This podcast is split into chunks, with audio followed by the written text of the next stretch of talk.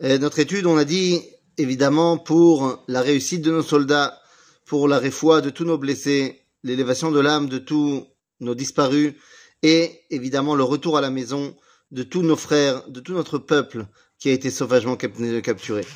Et donc, on a dit qu'on continuait à renforcer l'étude de la Torah, comme hier, deux petits cours, l'un comme on a l'habitude de le faire le mardi, et l'autre euh, sur Netzach Israël, l'éternité d'Israël. Alors tout d'abord, eh bien le mardi on étudie le Rav Kook. Et donc j'aimerais ici partager avec vous un enseignement, je pense qu'on l'a déjà évoqué, mais c'est le moment de le rappeler. Ce, cet enseignement incroyable qui date d'il y a 100 ans vient du livre Igrot Reia.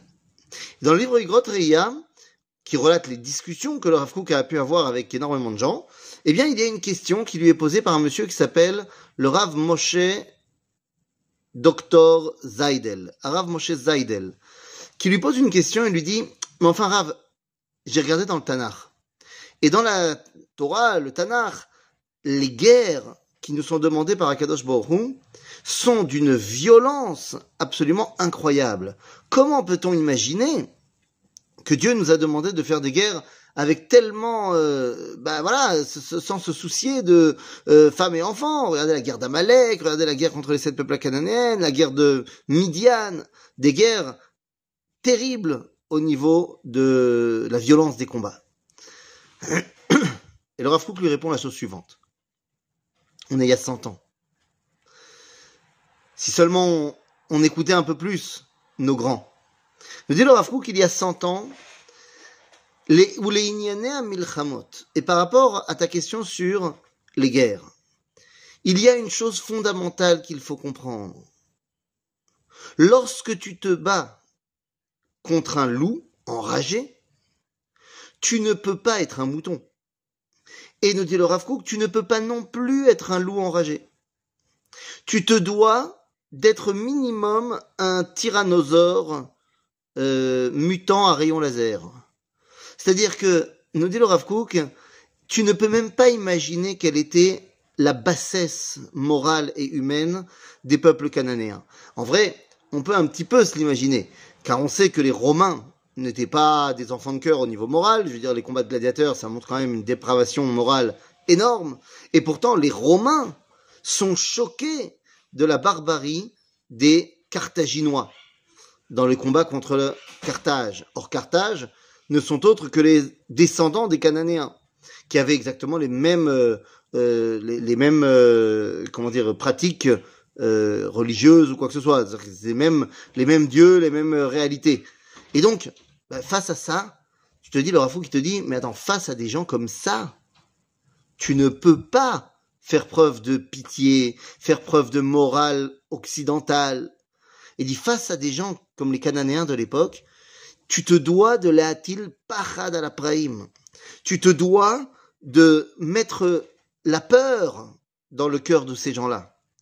Pourquoi? Eh bien pour que le bien et la morale du peuple juif puissent, bah, réussir à percer dans le monde. En d'autres termes, nous dit le Rav bien sûr que dans la Torah, les guerres qui nous sont euh, ordonnées sont des guerres terribles. Pourquoi? Parce que nous faisons face à des gens terribles. Et aujourd'hui, cent ans plus tard, après les paroles du Rav Kook, nous sommes face à des gens qui sont de la, pire bassesse humaine.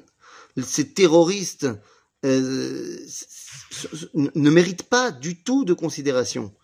Et donc, nous dit le Rav nous devons les a-t-il parad praïm. Nous devons absolument, eh bien, faire preuve de toute notre puissance pour détruire le mal et faire peur au mal qui n'est pas envie de revenir. C'est de ça dont on parle, les amis. Je le disais et je le redis. Depuis hier, on entend des chiffres absolument incroyables.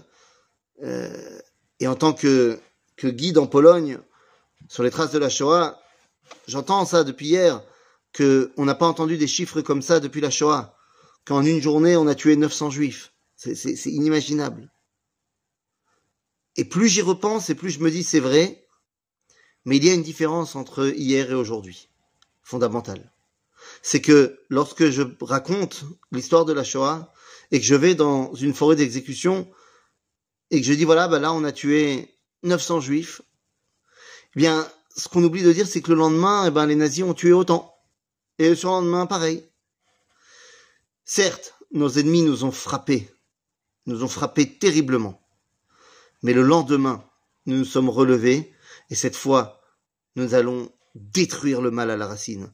Nous sommes relevés comme un seul homme, forts et fiers de notre identité, et c'est ce que nous dit le Rav Kook. Nous allons pouvoir, grâce à cela, amener au bien et à la morale de la Torah, de pouvoir glorifier le nom de Dieu dans le monde entier.